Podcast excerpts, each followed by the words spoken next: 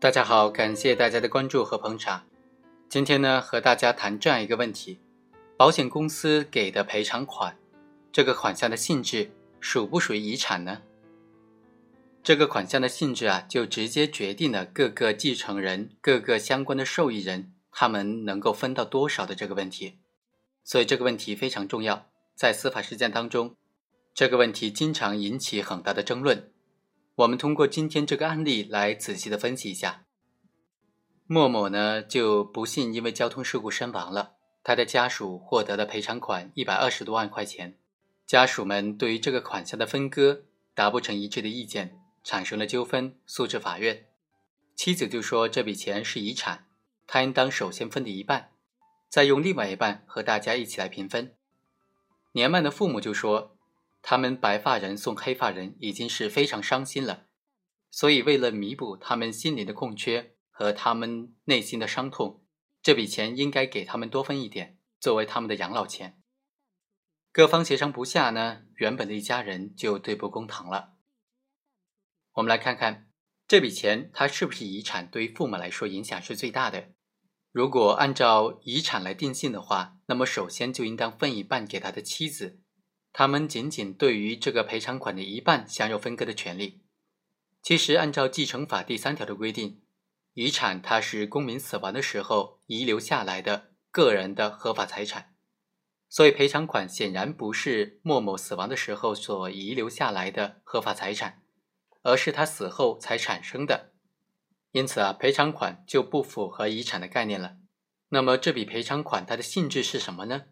其实啊。就是因为侵权行为所产生的对于受害人近亲属因为受害人的死亡所遭受到的精神的物质损失的一种补偿。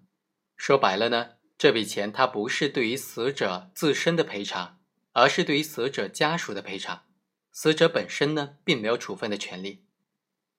最高院曾经对广东省高院做了一个关于空难死亡赔偿金能否作为遗产处理的复函，这个复函就规定了。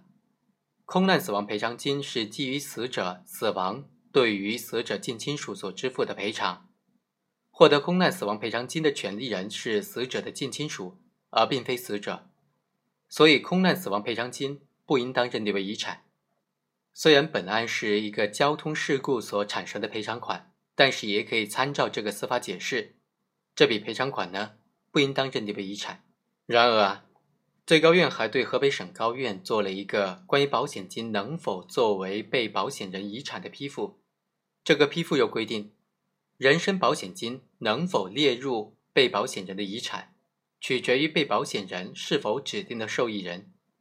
指定的受益人的被保险人死亡之后，他的人身保险金应当给付给受益人。没有指定受益人的呢，被保险人死亡之后。他的人身保险金应当作为遗产处理，可以用来清偿债权或者债务。所以，按照这个批复啊，本案当中这个保险金显然是没有指定受益人的，就应当作为遗产来处理。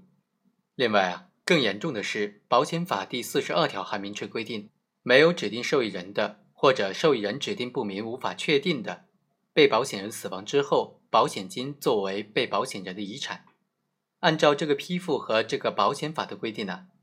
本案当中因为交通事故所获得的保险公司的赔偿款没有指定受益人，就应当作为遗产来处理。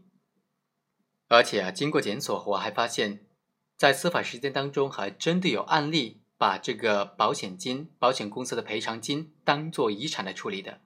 比如说，贵州省的一个案件就做出了这样一个认定，本院认为。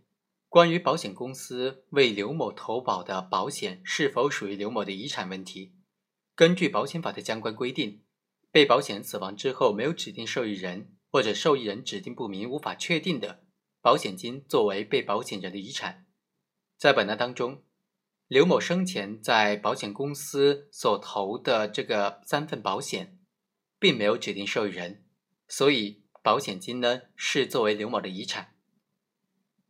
上述的两个批复和保险公司的规定呢，其实是矛盾很大的。究竟该怎么区分呢？它的区分的点在哪里？我觉得，首先，保险赔偿款当做遗产处理，它是有前提条件的，那就是受害人就是被保险人，无论死者生前为他自己投的保险，还是公司或者其他的部门为他所投的保险，被害人都是作为被保险人的身份出现的。此时，被保险人死亡之后，没有指定受益人的赔偿款就应当作为遗产来处理。而像本案这样，赔偿款它不是基于受害人自己当做被保险人而获得的，不是他自己为自己投的保险。也不是其他任何个人或者任何单位为他自己所投的保险，他不是被保险人，那么他的这个赔偿款呢，是基于侵权行为由侵权人所赔付的，只不过侵权人他自己投了保险，所以呢，侵权人的给付义务最终就变成了保险公司的这笔赔偿款，所以呢，保险公司的赔偿款终究呢是源于侵权行为，而不是源于保险。所以这笔赔偿款，因为交通事故所收到的保险公司的赔偿款是不能够认定为遗产的。好，以上就是本期的全部内容，我们下期再会。